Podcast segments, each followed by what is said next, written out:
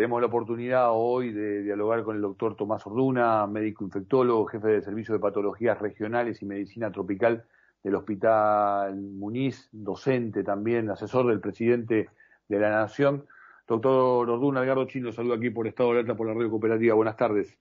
¿Qué tal? Buenas tardes. ¿Cómo le va a usted? Un saludo a toda la audiencia y la mesa ahí. Gracias por, por atendernos. Eh, ¿Por qué tropical? ¿Por qué tropical? Porque, bueno, desde hace casi 40, no, casi nada, 40 años comencé a formarme eh, a partir del conocimiento de que existía esta parte de la medicina que en la facultad no había conocido y sí a partir de ingresar al Hospital Muñiz y tuve la suerte de que me tocara comenzar a trabajar en la sala de el eximio tropicalista Olindo Martino, académico de número de la Academia Nacional de Medicina y que de repente me abrió la puerta de una serie de patologías, eh, básicamente infectológicas, pero que tenían que ver con la prevalencia fuerte y el impacto en trópicos y subtrópicos. Él estaba formado en Brasil con esa orientación y en Buenos Aires.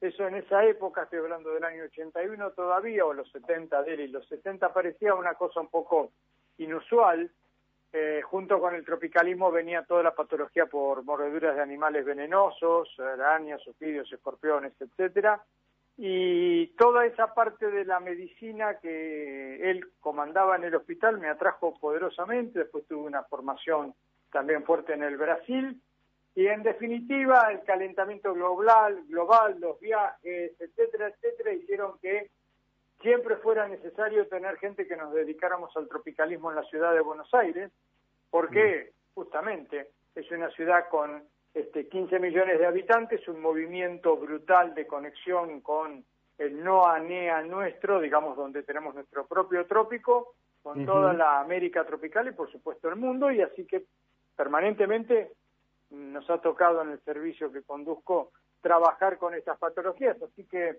bueno, de eso se trata la malaria, por ejemplo. Claro, claro, sí, no, no, eh, me pareció interesante señalarlo porque entiendo que muchas de las enfermedades este, y de los virus también, ¿no? Este, se ha modificado a partir del recalentamiento global y una situación de, de emparentamiento, si se quiere, con, con un clima más cercano al que viven los, los hermanos del Brasil. Me parecía importante señalarlo. Yo tengo un afecto muy particular por, por el laburo de, del Muniz eh, recién hablabas de los, de los 80, bueno, de toda la, época del HIV, digo, una situación extrema donde el, el hospital le, le, puso el pecho, este, fue uno de los primeros, digamos, ¿no? Donde puso, recuerdo, el primer pabellón y después tomados ¿eh? otros espacios más a partir de, de una maldita enfermedad también que, que asoló por, por aquí, por en todo el mundo también, por, por aquellos años la primera pandemia que me tocó vivir, porque esa también es una pandemia con otras características. La velocidad es mucho más lenta en definitiva, pero en la definición de pandemia, que es algo que surge abruptamente, que emerge abruptamente y que llega a, los cinco continentes y a todos los países o casi todos, en definitiva eso define una pandemia. La pandemia por el virus HIV y la enfermedad SIDA este, comenzó en esos 80 que usted mencionaba y realmente fue la primera que me tocó vivir y que hasta hoy, digamos, tiene una fuerte repercusión en algunos lugares, mucho más que en otras, producto también de las desigualdades, pero es otra pandemia que siempre hay que recordar. Y hoy, frente a esta segunda ola, el peligro de una tercera, en Europa incluso hablan de una cuarta, una quinta que están atravesando a partir de las nuevas cepas, el anuncio incluso de la mismísima Organización Mundial de la Salud de que puede haber cepas aún más traumáticas, este, que, pueden ser aún más peligrosas y más contagiosas. ¿En qué estado estamos, doctor?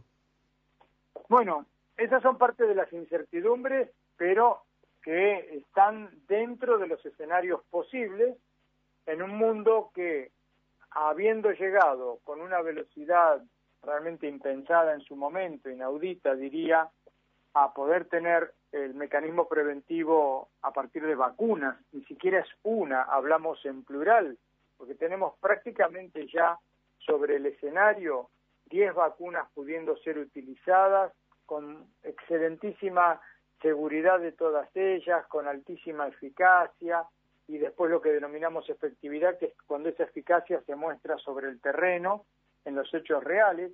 Teniendo eso, hay una desigualdad tan poderosa que en el África no supera el 2.5% de su población vacunada. Entonces, ante esa desigualdad, ya habiendo llegado a la mejor herramienta preventiva para esta enfermedad, que más allá de las medidas no farmacológicas, todo lo que hacemos como distanciamiento social, que es muy poderoso y es muy efectivo, por supuesto, pero que es muy difícil de pensarnos toda la vida en adelante los humanos con un barbijo, ¿verdad?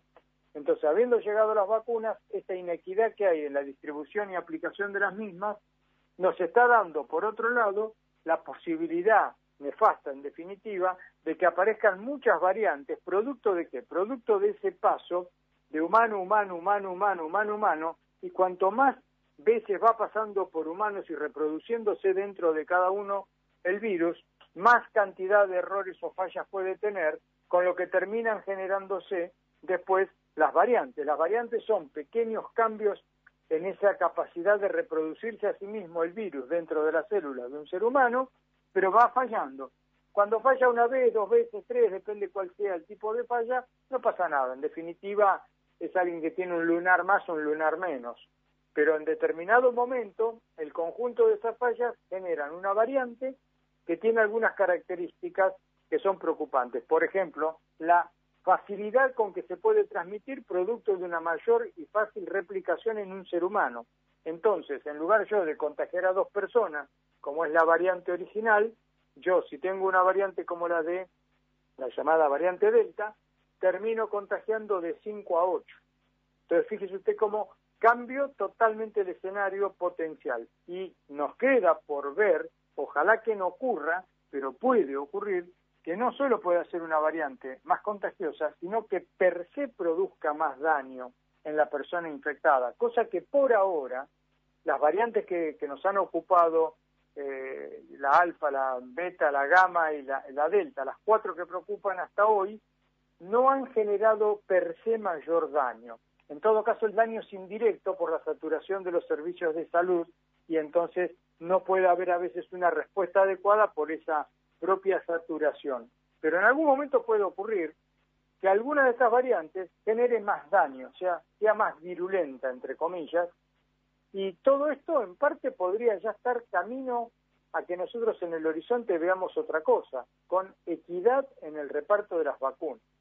Y esta equidad es la que no estamos viendo en el mediano plazo que se produzca, porque es así, si un país o un continente, en este caso como África, ha podido vacunar al 2, 2,5% de toda su población, y en otros se regala como estímulo turístico la vacuna, cuénteme usted cómo estamos en el mundo. No, eh, eh, es, es, este, es una metáfora en sí misma, ¿no? Digo, este, la capacidad que tiene para mejorar, entre comillas, el virus, este, el, el, atravesar este, los cuerpos humanos fortalecerse y querer seguir este, viviendo, ¿no? Este, mutando para, para, para este, crecer incluso en sus efectos. Todo lo contrario de lo que estamos haciendo los seres humanos, quizás perdiendo otra vez una, una oportunidad para, para fortalecernos en el mejor de los, de los sentidos. En este sentido, justamente, central, las vacunas, digo, y la posibilidad de ampliar su capacidad de respuesta. ¿Qué podemos señalar al respecto? Digo, las vacunas hoy existentes, ¿dan respuestas todavía a estas cepas? Sí, por suerte a estas cuatro que mencionamos, con variantes, ¿no? Por ejemplo, en su momento ya había demostrado eh, la, la, vacuna AstraZeneca no había sido eh, tan eficaz, y creo que bajaba como al 50% por lo menos de la eficacia que había logrado poderosa contra la variante alfa, para la variante beta, que es la que se generó en el sur del África, eh, tenía una mala respuesta que, digamos, no, no, no, no, no era una respuesta satisfactoria.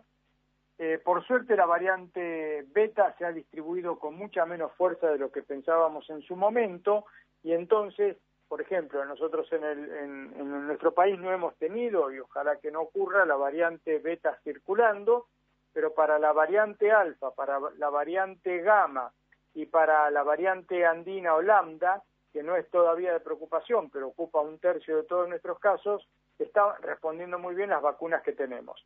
En general, todas las vacunas tienen una respuesta bastante pareja, excepto eso que mencioné con respecto a la variante sudafricana. Eh, en definitiva, recordemos que son una primera generación de vacunas. Lo que hay que pensar es que se va a trabajar aquí de aquí a poco con segundas generaciones de vacunas o las combinaciones de vacunas, que son lo que ustedes ya saben, se están haciendo como proyectos concretos, como se ha iniciado en nuestro país, en el área del AMBA, este, en Cava, en Gran Buenos Aires, ahora otro proyecto, eh, con lo cual la combinación de vacunas puede subsanar, por ejemplo, si alguna de las vacunas tiene menos respuesta para una cepa, todo eso en cuanto a lo que conocemos hoy como vacunas de primera generación. Pero después usted podrá fabricar en segunda, tercera generación este, vacunas que van incorporando a estas variantes de preocupación, por, eh, como se hace con gripe todos los años, que van cambiando las cepas del virus gripal que hay, se van adaptando las vacunas a lo que ocurre epidemiológicamente. Bueno, esto también es muy posible que ocurra con el modelo de las vacunas en una segunda o tercera generación. Una última consulta, eh, te robo un minuto más nada más. Eh, vamos detrás del virus hasta aquí, o sea, digo, vamos reaccionando ¿no? a, a lo que nos va proponiendo eh, esta, esta, esta pandemia. Eh, ¿En algún momento podemos pasar al frente? Digo, generar eh, una situación de, tener cierta inmunología frente a la posibilidad del avance de, nuevos virus, de nuevas cepas? La única forma que puedo pensar para que eso ocurra es una vacunación eh, siguiendo cánones eclesiásticos urbi et orbi, masiva, que llegue a todos los confines y el ejemplo de eso se llama viruela, que permitió ese tipo de vacunación erradicar una enfermedad viral de la faz de la Tierra y prácticamente erradicar, por ejemplo, poliomielitis, polio. Pero para lograr eso hace falta un trabajo denodado de, toda, de todos los países y eso tiene que estar fuertemente traccionado por la OMS, pero con una decisión muy poderosa, en principio de los países más desarrollados, que tienen los recursos, tienen el dinero, tienen todo, lo que puede hacer que después de vacunarse y de lograr esos parámetros de 100% de población vacunada, colaboren para que lo mismo se logre en los lugares más pobres de la Tierra. Doctor, gracias por compartir estos minutos con nosotros y felicitaciones por el laburo que realiza. ¿eh? Muchísimas gracias, un gusto, que esté muy bien. El doctor Tomás Orduna, médico infectólogo, jefe de servicio de patologías regionales del Hospital Muñiz pasó por aquí, por Estado de Alerta, pasó por aquí, por la radio cooperativa.